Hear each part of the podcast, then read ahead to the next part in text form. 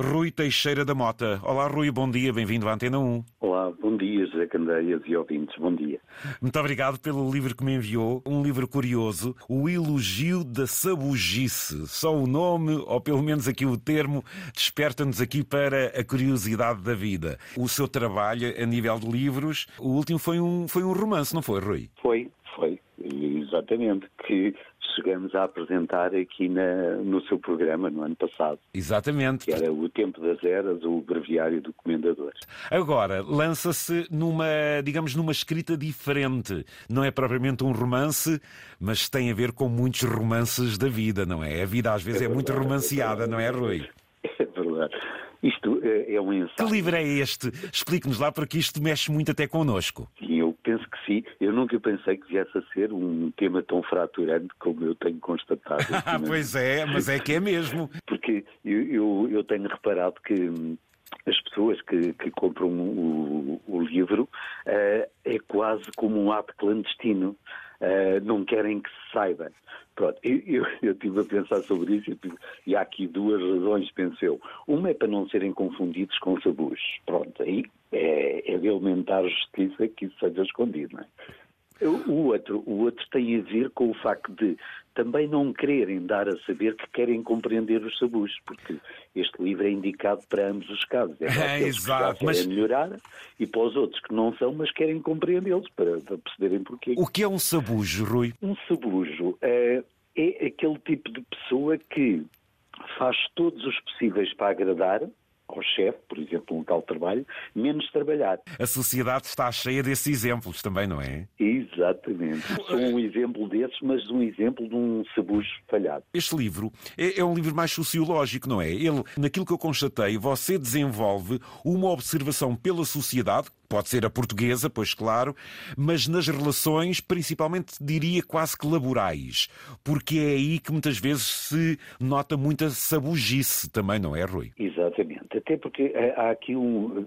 Eu, eu queria só aqui fazer um ponto que é, eh, eu para partir para, para este livro, para este ensaio, foi após uma leitura que eu tinha feito recentemente do Elogio da Loucura, do Erasmo. Do Erasmo, do Elogio da Loucura, sim, sim. E que eu achei formidável, um texto de 1508, oh. a ser tão atual, achei uma coisa incrível. E, e então estive a fazer pesquisas sobre, uh, e lembrei-me, né, lembrei-me da nossa sociedade onde pululam os lambotas, não é? E andei à procura a ver se alguém tinha tratado isto desta forma. E, para o meu espanto, não tinham. Então, Ou seja, você eu... então foi reunindo exemplos de como há lambotas da vida e a sua forma de atuar. Exatamente, exatamente. Ah. No nosso dia-a-dia, no nosso cotidiano. Ouvidos, estão a ver agora para onde é que vai a curiosidade do livro, não é? É assim, ninguém nasce engraxador. É uma questão cultural, não é, Rui? É, eu penso que sim, eu penso que sim. Há, há, há um professor holandês, que é o professor Hofstede, que uh, ele faz estudos sobre a sociedade e ele diz que este tipo de atitude é facilitada pela distância de poder. E o que é que é a distância de poder? É uma sociedade demasiado hierarquizada, que é o caso da nossa, este, o tratamento do senhor doutor, do senhor engenheiro, este, este tipo de comportamento. Que não existe, por exemplo, na sociedade holandesa ou nas sociedades do norte da Europa. Não há cá senhor doutor, não há cá. Isso, isso é logo uma forma de criar distância, ou seja, é como diz esse autor holandês, é essa distância de poder que ainda está muito eh, veiculada nas sociedades do Sul e a nossa portuguesa é disso um bom exemplo. Exatamente. Não quer dizer que sejamos um exclusivo, porque há mais, não é? Exatamente, Mas não somos únicos. Estamos muito bem cotados a, a este nível, aí, sem dúvida. Quando falamos até em elogio, há elogios e elogios. E a nossa sociedade portuguesa também peca pelo verdadeiro elogio, que é quando, por exemplo, um chefe diz a um trabalhador: fizeste bem o teu trabalho. Esse é um elogio sincero, que é isso que você também refere muito no livro, não é, Rui? Exatamente. É fazer a distinção entre uma coisa e outra, que muitas vezes é difícil. E depois, a nível cultural, depende de cultura para cultura. Mas, no nosso caso, é, eu penso que não é difícil, não é difícil distinguir, porque um elogio uh, pressupõe a contrapartida de algo, Exatamente. de algo que foi bem feito. Exatamente. Enquanto que um, um, um, um sabujo não é preciso haver nada para ele fazer o elogio, ou, ou seja, Uh, aquilo é, é, feito independentemente de uma ação boa ou má que tenha existido. É só pelo, pelo, pela tentativa de agradar, pura e simplesmente. O seu livro torna-se curioso porque você, ainda por cima, a sua formação eh, também lhe permite eh, fazer esta análise, esta comparação, esta envolvência histórica que marca a sociedade, mas isto também acontece porque muitas vezes os chefes também têm o espírito aberto à engraxice também, não é?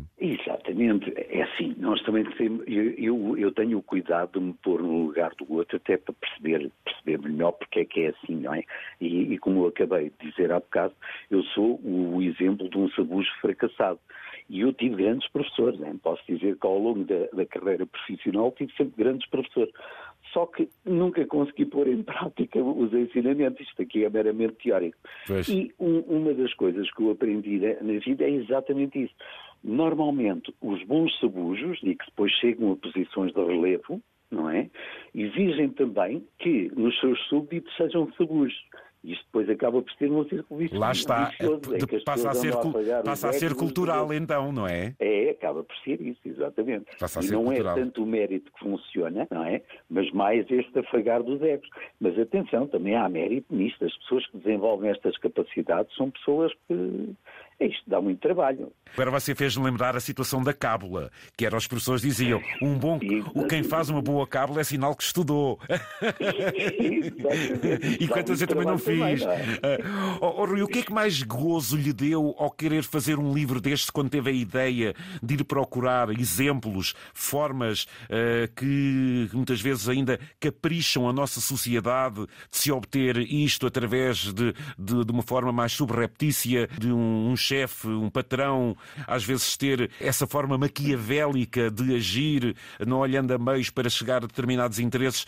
O que é que lhe deu mais gozo num livro destes? Foi exatamente isso tudo, ou seja, foi, foi tentar trazer, trazer à superfície coisas que nós convivemos com ela, e eu lembro no, no nosso auditório, neste momento, por exemplo, estão, estão muitos, muitos profissionais da, da condução.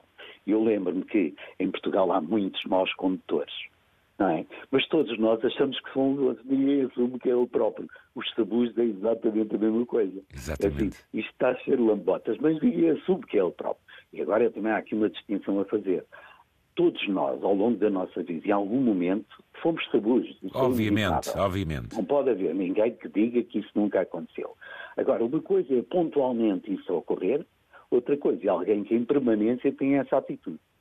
E o, o que eu tentei trazer a, a, lume foi exatamente isso: é transformar uma coisa que é quase normal e alertar as pessoas, olhem que isto não é nada normal mas sem julgar. Ou seja, o que eu até fiz isto com uh, dando um ar leve, não é? Exato. Não é isso que atrai no seu livro. Isso atrai no seu livro. Eu pude constatar isso. Uh, mas nos tempos que vão correndo, em que nós falamos da política, da própria corrupção, isto também se faz incluir nesta relação, às vezes inquinada, este perfil também de pessoas, não é, Rui? Claro sim, claro que sim. É, é, a nossa sociedade está encostada disto. Eu acredito que nós não vamos mais além exatamente porque ainda estamos impregnados desta, desta atitude, desta maneira de ser. Eu, eu quero acreditar que havemos de dar o salto, não é?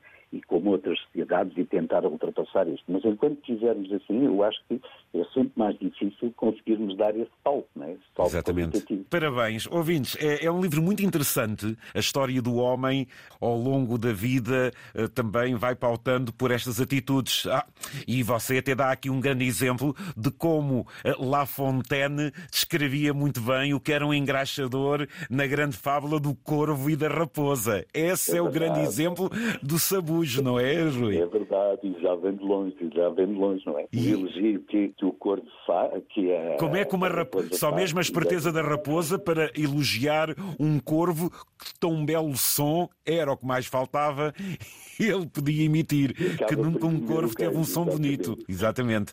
E assim, abrindo o bico, lhe caiu o queijo. Rui, encontramos este livro onde? Em qualquer escaparate? Como é que está disponível o seu livro? Diga-me. É um livro editado pela Guerra e Paz. Ah, ok, da Guerra e Paz. E eu já agora faço aqui um agradecimento ao Manuel Fonseca, que foi uma pessoa uh, muito importante, porque acreditou num autor desconhecido, não é? E deu-lhe a oportunidade nisto, numa sociedade que nós temos uma oligarquia cultural, não é?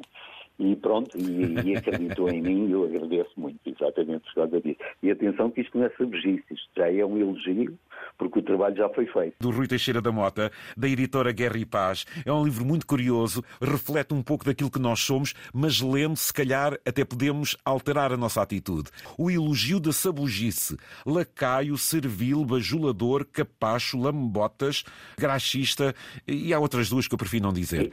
Eu encontrei. Eu encontrei 35 sinónimos. 35 sinónimos. 35 é, sinónimos? Exatamente. Há aqui uns de um vernáculo que é melhor a gente calar-se. Pois, exatamente. Foi um gosto. Parabéns por manter a, a, sua literatura. Vai do romance aos ensaios, mas sempre muito curiosos. Muito obrigado. Eu é que agradeço.